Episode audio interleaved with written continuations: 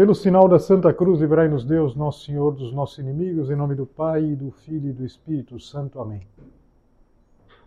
Meu Senhor e meu Deus, creio firmemente que estás aqui, que me vês, que me ouves. Adoro-te com profunda reverência. Peço-te perdão dos meus pecados e graça para fazer com fruto este tempo de oração. Minha Mãe Imaculada, São José, meu Pai e Senhor, meu anjo da guarda, intercedei por mim.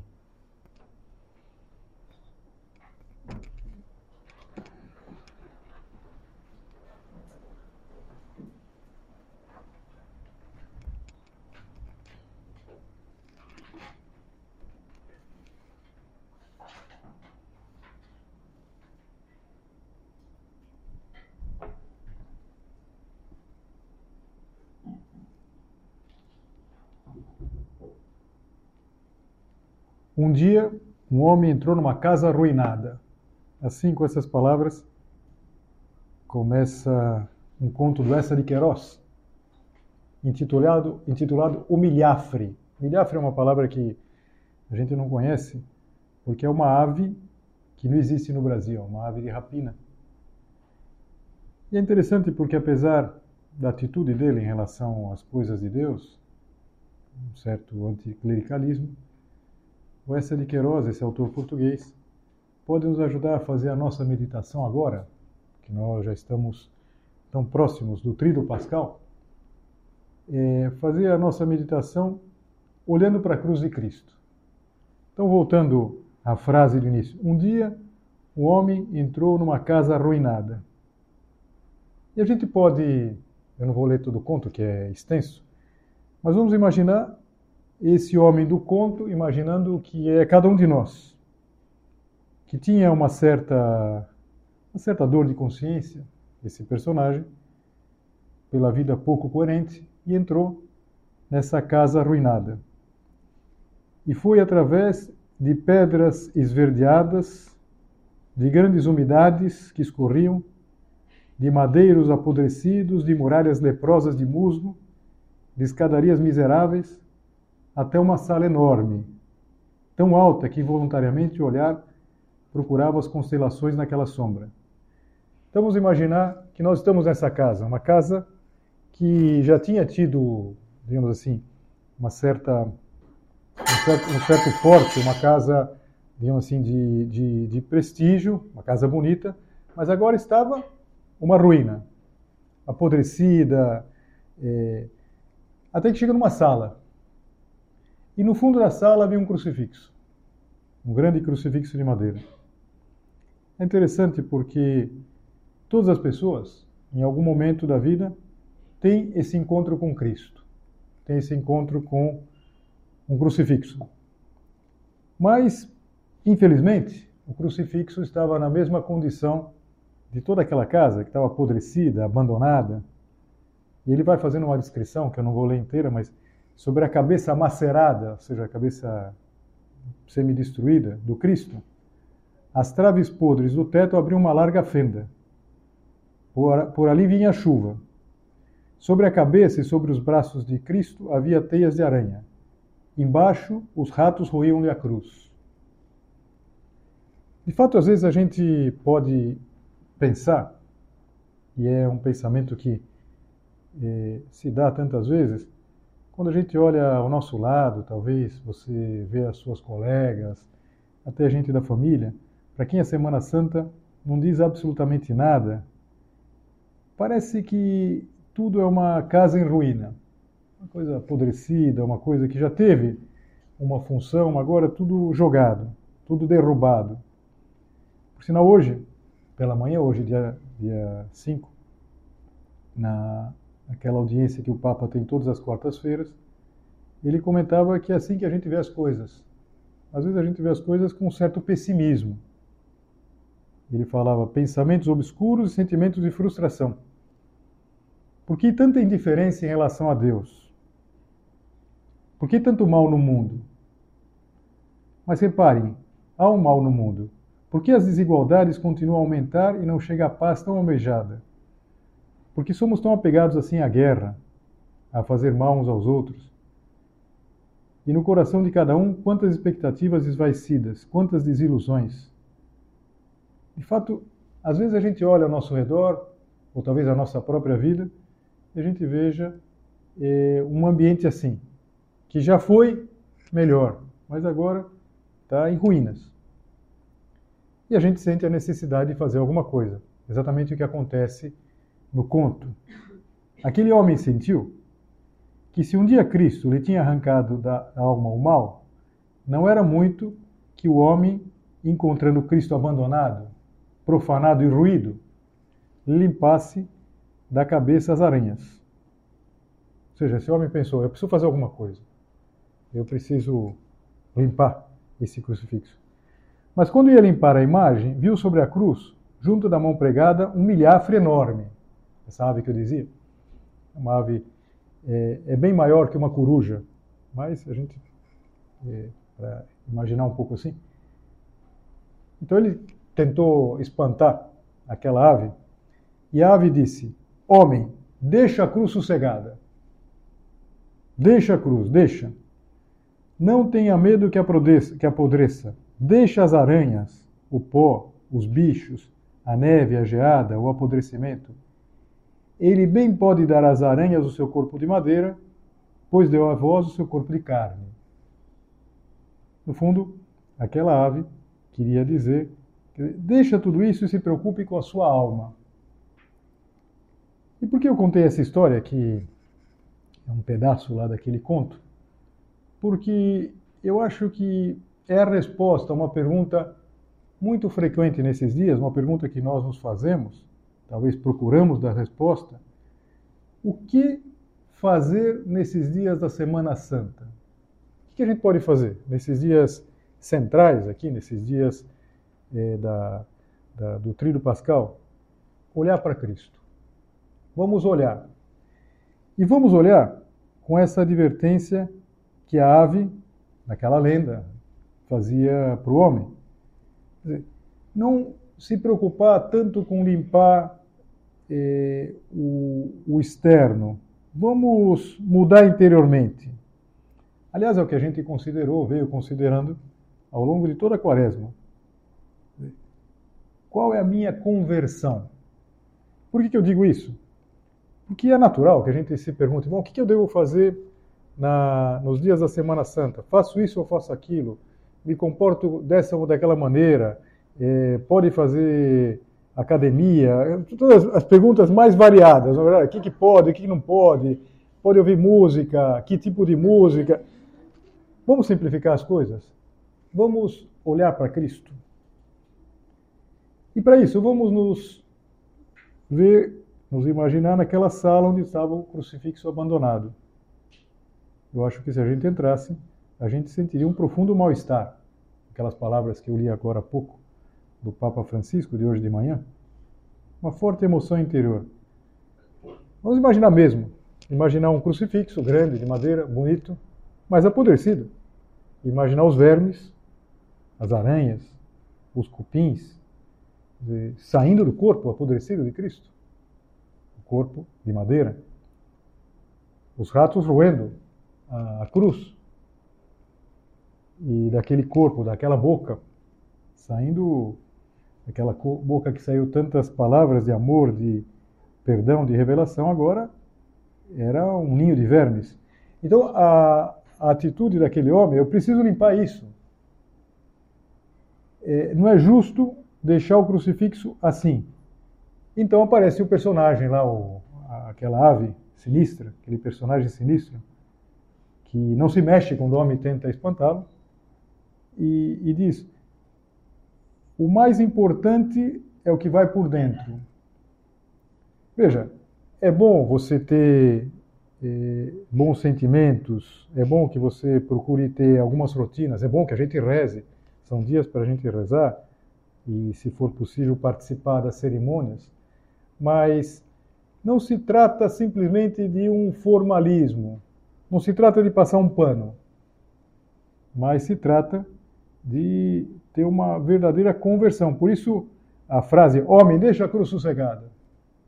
Ou seja, a, uma outra coisa que é ainda mais importante do que você limpar essa cruz que está em ruínas. É você limpar a tua alma, mudar a tua vida. E às vezes, essa sala enorme que ele descreve no conto é a sala central da nossa vida. Está abandonada.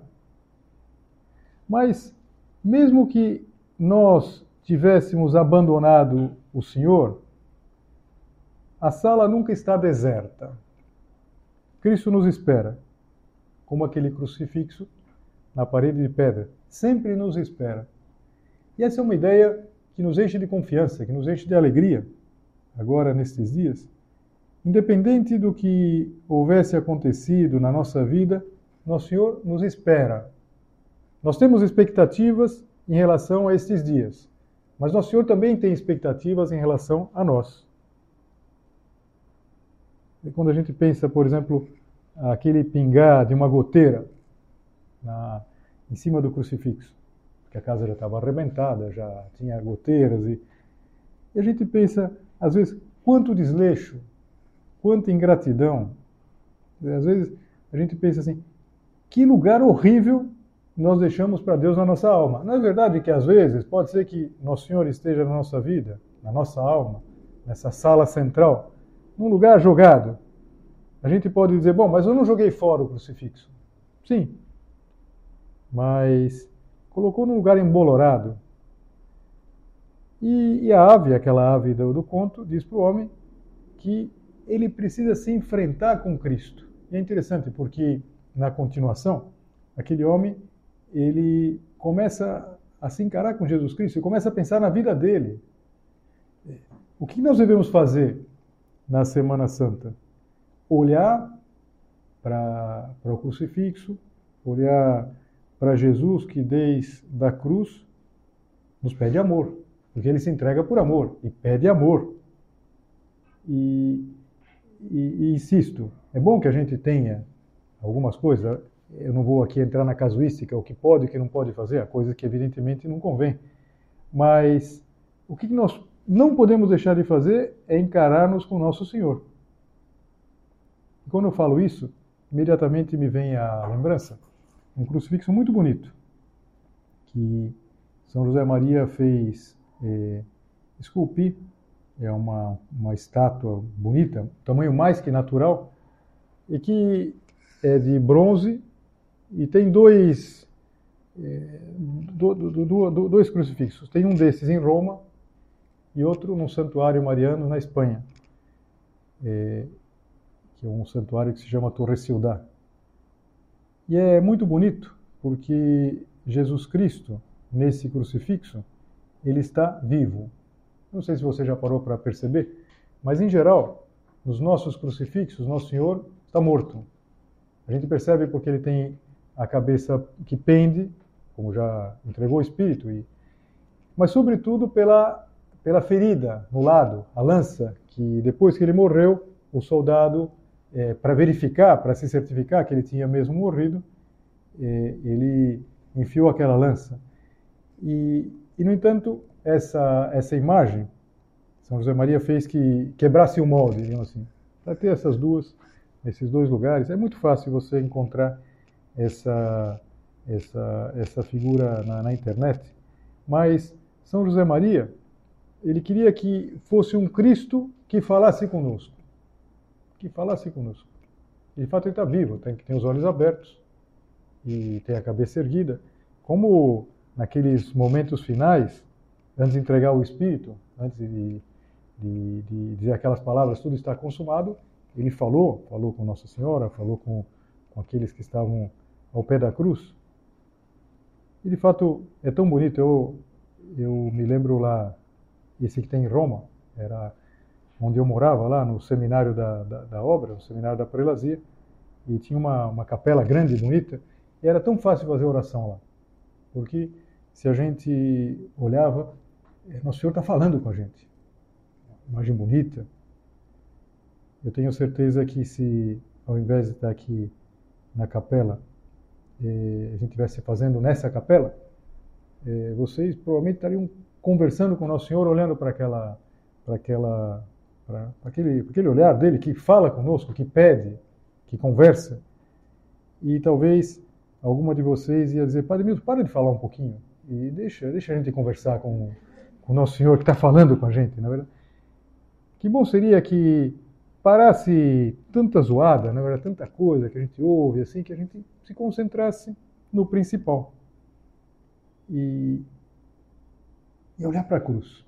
Também hoje de manhã, o Papa comentava o que os apóstolos sentiam em relação à cruz. Mais ou menos a mesma coisa que aquele homem do conto. Na mente dos discípulos permanecia fixa uma imagem, a cruz. E ali acabou tudo.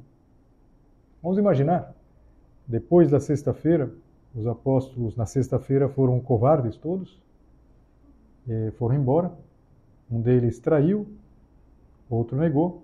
Só um ficou ao pé da cruz, que é São João. Então, ali acabou tudo. Imagina como eles estariam no final da, da, daquela, daquela sexta-feira. Eles tinham fugido, mas sabiam, estavam em Jerusalém, sabiam o que tinha acontecido. Ali acabou tudo. Ali estava concentrado o fim de tudo. Mas pouco tempo depois, descobriram na própria cruz um novo início. Pensemos precisamente na cruz.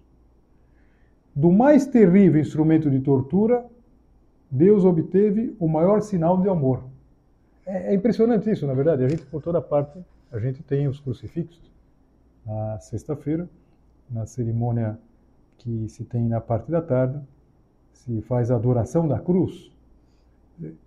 Aquilo que era um terrível instrumento de tortura, parece que foi inventado em Cartago e, infelizmente, na antiguidade, foi muito estendido esse suplício, essa forma de, de, de condenar alguém. Então, desse instrumento de tortura, Deus obteve o maior sinal de amor. Aquele madeiro de morte, transformado em árvore de vida, lembra-nos que os inícios de Deus começam muitas vezes a partir dos nossos fins. Ou seja, quando parecia que era o fim de tudo, Deus estava começando alguma coisa. É assim que ele gosta de fazer maravilhas. Por isso, mais do que passar um pano, algumas formas, algumas coisas que a gente vai fazer, faço isso, faço aquilo, conviria que, como aquele homem do conto, nós nos perguntássemos: Senhor, o que espera de mim? A gente pergunta agora mesmo, porque Nosso Senhor está aqui no sacrário. E olhando para o Senhor na cruz, a gente se pergunta: Senhor, o que está aí? E Jesus responderia: Por que eu estou pregado na cruz? Eu estou pregado, na cruz por amor a você.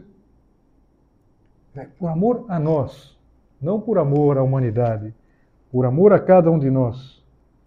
E para entender isso, a gente precisaria voltar um pouco, voltar até o momento da criação do homem, do, quando aquele primeiro casal, Adão e Eva, desobedeceram a Deus. A criatura se levantou contra o Criador. O pecado de origem, o pecado original com o qual todos nós nascemos, que deixa uma marca em todos nós. E a partir desse momento o homem ficou como que escravo de tudo isso. E ao pecado original se acrescentaram tantos pecados pessoais, os nossos pecados. São José Maria, no livro É Cristo que Passa, ele tem dois parágrafos muito bonitos. Eu, eu quero ler, ainda que seja um pouco longo, porque eu acho como a gente tem que olhar para a cruz, como a gente tem que olhar para esses dias do Tríduo Pascal.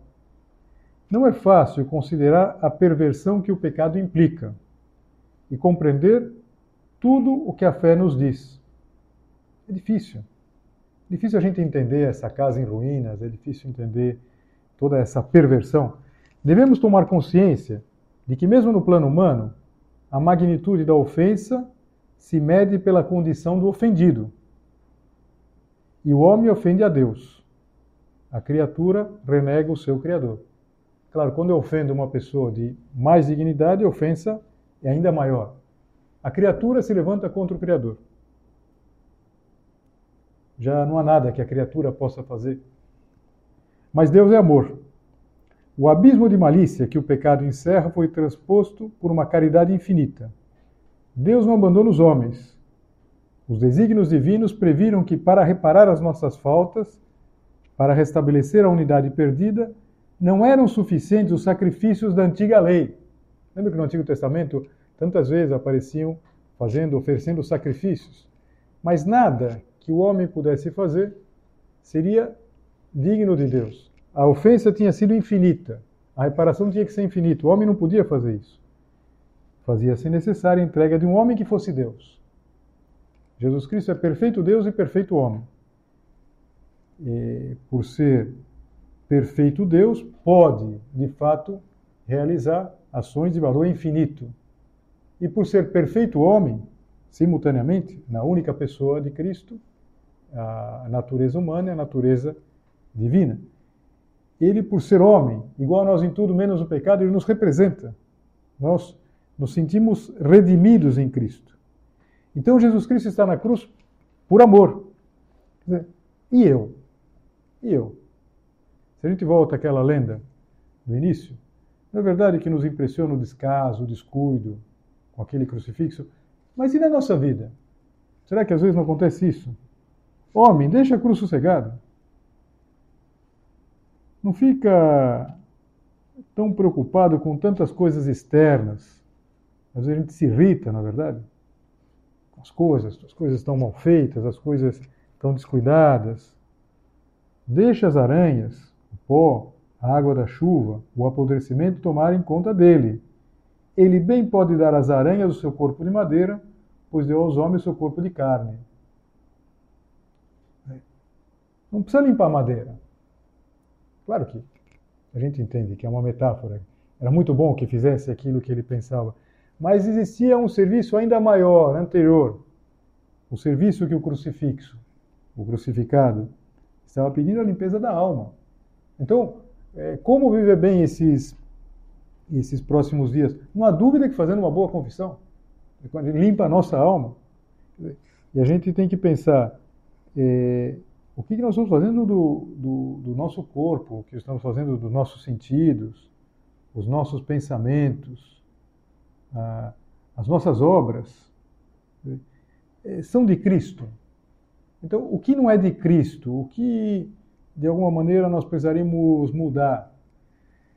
A quaresma, ela termina amanhã, quinta-feira, eh, com a missa da ceia do Senhor.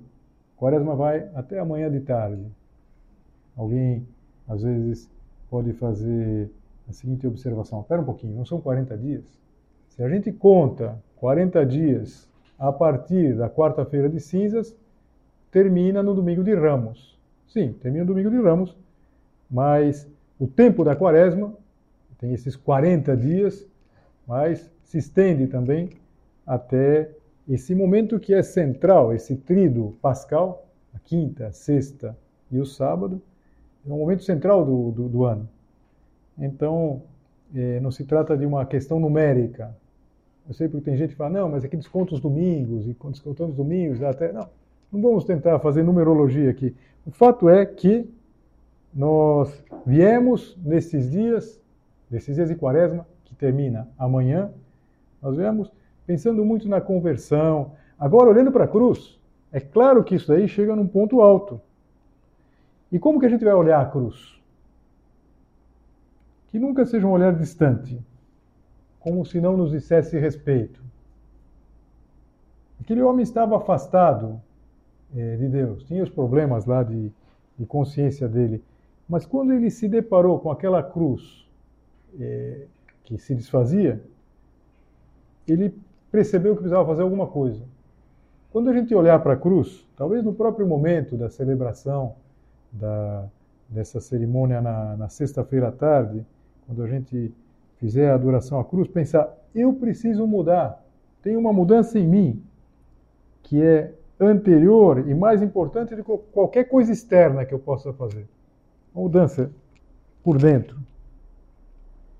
E nesse sentido, eh, a gente pode usar uma, uma, outra, um outro texto do São José Maria Escrivá, que ele diz tudo isso, e diz de uma maneira positiva, sempre positiva que era tão característico da sua maneira de ser, da sua maneira de apresentar as coisas, ele diz assim: Amo tanto Cristo na cruz que cada crucifixo é como uma censura carinhosa do meu Deus.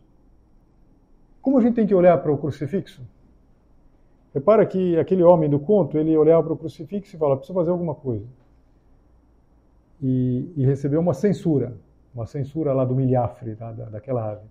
Deixa, homem, essa, essa cruz. Cuida da tua vida. É, quando a gente olha para a cruz, quando a gente olha para Jesus Cristo na cruz, cada, cada vez que a gente olha, uma carinhosa censura do meu Deus. Eu sofrendo e tu covarde. Eu amando-te e tu esquecendo-me. Eu pedindo-te e tu negando-me. Eu aqui, com gesto de sacerdote eterno, de fato, o sacerdote, os celebrantes, os sacerdotes, os padres, nós, na, muitas vezes, na liturgia, a gente tem os braços abertos. Por que, que o sacerdote fica com os braços abertos? É uma atitude de oração? Sim, mas repara que é a atitude de Cristo na cruz. Cristo tem os braços abertos, está pregado na cruz. Eu aqui com gesto de sacerdote eterno, padecendo quanto é possível por amor de ti, e tu te queixas ante a menor incompreensão, ante a menor humilhação. Olha quantas coisas para a gente pensar, não é verdade? Nosso Senhor na cruz e eu covarde. Ele sofrendo por amor a mim, eu covarde. Ele me amando e eu esquecendo. Então, esquecido de Deus. Ele nos pede e nós negamos. Eu, o Senhor dizendo, com gesto de sacerdote eterno, me entregando totalmente, quanto é possível, pelo amor, e tu te queixas de tudo. Olha quantas coisas para a gente pensar. A nossa generosidade, evitar essas queixas que às vezes aparecem, considerar se não alguma coisa que Deus está nos pedindo, que a gente está, quem sabe, sistematicamente negando, que nós estamos sendo covardes. Olha como é rico, como pode ser rico esse momento do ano. Por isso, tomar cuidado com uma, uma, uma deformação a meu ver, parecida com a deformação lá do conto do, do Essa de Queiroz, até o momento que a ave intervém lá e explica para ele que não é isso. É a deformação de se preocupar com o externo. Então, como se a quaresma fosse ainda mais importante do que vem pela frente, e, e o importante da quaresma fosse que, é, não sei, que eu consegui fazer isso ou aquilo. Então, na quaresma eu consegui ficar sem comer chocolate, ou na quaresma consegui fazer isso, aquilo. Tá bem, mas tudo isso para uma coisa ainda maior, para uma conversão, para um encontro com Jesus Cristo, que se dá especialmente agora, nesse tríduo pascal. E quem fala de um encontro com Cristo, fala também do encontro com Nossa Senhora. Lembrar sempre aquela, aquela cena tão bonita que junto à cruz está sua mãe, Maria, com outras santas mulheres, aquelas mulheres que vinham da Galileia, acompanhavam o, o Senhor e os apóstolos e cuidavam das coisas.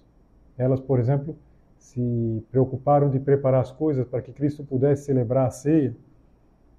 E Nossa Senhora estava lá com aquelas mulheres e um dos apóstolos. Sempre é bom a gente lembrar, um deles. Os outros fugiram, Nove fugiram, simplesmente fugiram. E um negou, que é São Pedro, outro traiu, e pior ainda, desesperou. E um está ao lado de Nossa Senhora. Mulher, aí tens o teu filho.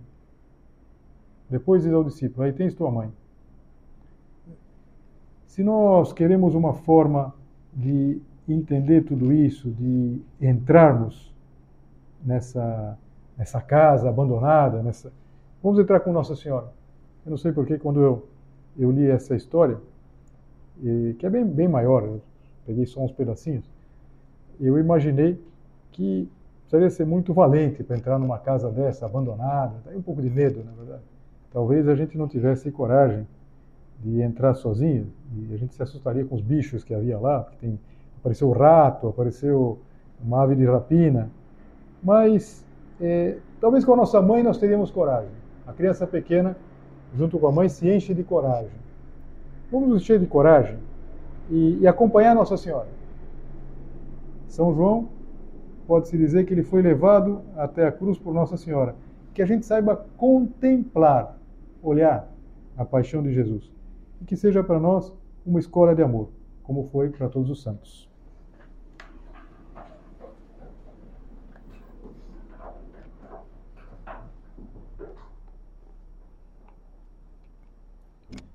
Dou-te graças, meu Deus, pelos bons propósitos, afetos e inspirações que me comunicaste nesta meditação. Peço-te ajuda para os pôr em prática. Minha Mãe Imaculada, São José, meu Pai e Senhor, meu anjo da guarda, intercedei por mim.